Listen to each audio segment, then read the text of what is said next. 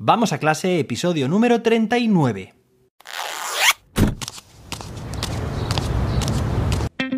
Soy José David, maestro, formador de docentes y creador de contenidos. En este podcast te cuento reflexiones, aprendizajes y recomendaciones mientras voy a clase para que tú también puedas mejorar la tuya.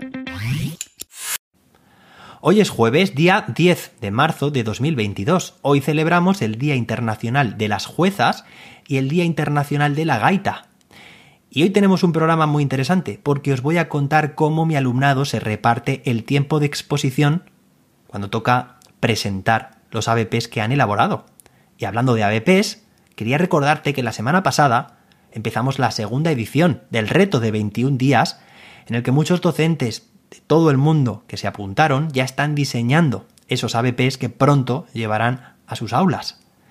Y si tú también quieres unirte, en este caso a la tercera edición del reto de 21 días, este reto educativo, te animo a que entres en la web jose-david.com Allí verás los cursos online que ofrezco, pues busca el reto de 21 días de ABP y puedes dejar tu correo electrónico en el formulario, te informaré cuándo empezaremos la tercera edición. Y bueno, vamos a empezar con la temática que nos toca hoy, que ya os he comentado que es cómo mi alumnado se reparte el tiempo de exposición en la presentación de sus ABPs. Ya os he comentado, bueno, pues en episodios anteriores que los productos finales pues el alumnado lo materializa, lo puede materializar de muchas formas distintas. Y que, bueno, cada vez disfruto más con esta metodología, con el ABP, porque mi alumnado me sorprende. Me sorprende porque piensa en materializar los productos finales, es decir, en el formato del producto final, con ideas que ni siquiera había pensado yo en algún momento. Por ejemplo, en el último ABP que hicimos, uno de los grupos organizó una gincana, una gincana con la temática que tocaba, que era, pues estábamos trabajando las desigualdades, no solamente de género, pues desigualdades que hay en el mundo, hay de muchos otros tipos también, raciales, de religión, de recursos económicos, ¿vale? Imaginaos, el patio de mi cole además es bastante grande, pues grupos de alumnos recorriendo el patio de aquí para allá, corriendo, divirtiéndose, trabajando de forma activa y aprendiendo con lo que otros, con, lo que el grupo organizador había diseñado, ¿vale? Otro grupo, sin embargo, pues presentó un karaoke, un karaoke en el que se trabajaban estos contenidos. Otro grupo, pues un juego, un videojuego, otro una revista digital, otros un vídeo. Fijaos, una multitud de productos finales o de formatos de producto final completamente distintos entre sí. Claro, esto tiene unas repercusiones luego importantes a la hora de hacer la puesta en común, la presentación al resto de, la clase de lo que han elaborado.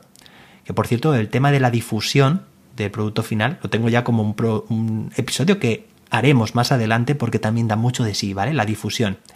Vamos a centrarnos en este caso solamente en la difusión con esa clase, con el grupo clase, ¿de acuerdo? Hay muchos otros tipos de difusión muy motivadoras y que pueden dar a nuestro ABP bueno, marcar la diferencia, ¿vale? Si sabemos elegirla bien. Pero vamos a centrarnos solamente en difundir el producto final en el grupo clase. Claro, está claro que no es lo mismo el tiempo que va a necesitar eh, un grupo para hacer la puesta en común del karaoke que ha diseñado, que simplemente, bueno, simplemente, no es poco, pero es, bueno, poner el vídeo que han preparado con la letra y poner a toda la clase, activar a toda la clase para que se pongan a cantar esa canción, ¿de acuerdo? Ese grupo a lo mejor tarda cinco minutos en realizar esa exposición. También, por ejemplo, el grupo que presenta una revista digital. Pero si se trata de un juego, un videojuego, o bien esta gincana que os contaba, pues seguramente necesitaremos más tiempo, o necesitarán más tiempo. De hecho, pues para la gincana necesitamos unos 30 minutos en poder hacerla os podréis imaginar, ¿no? Es bajar toda la clase al patio, organizar las, las postas también y llevarla a cabo y luego volver a subir a clase.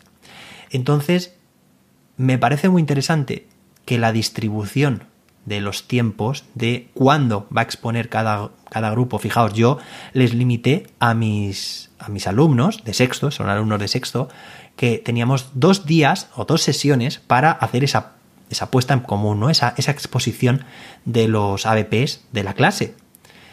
Y claro, es, normal que, haya ABPs, eh, productos finales, que se, que se exponen en poco tiempo y otros que duran más. Pues me parece muy interesante que esta puesta en común la hagan, la decidan, la negocien entre ellos.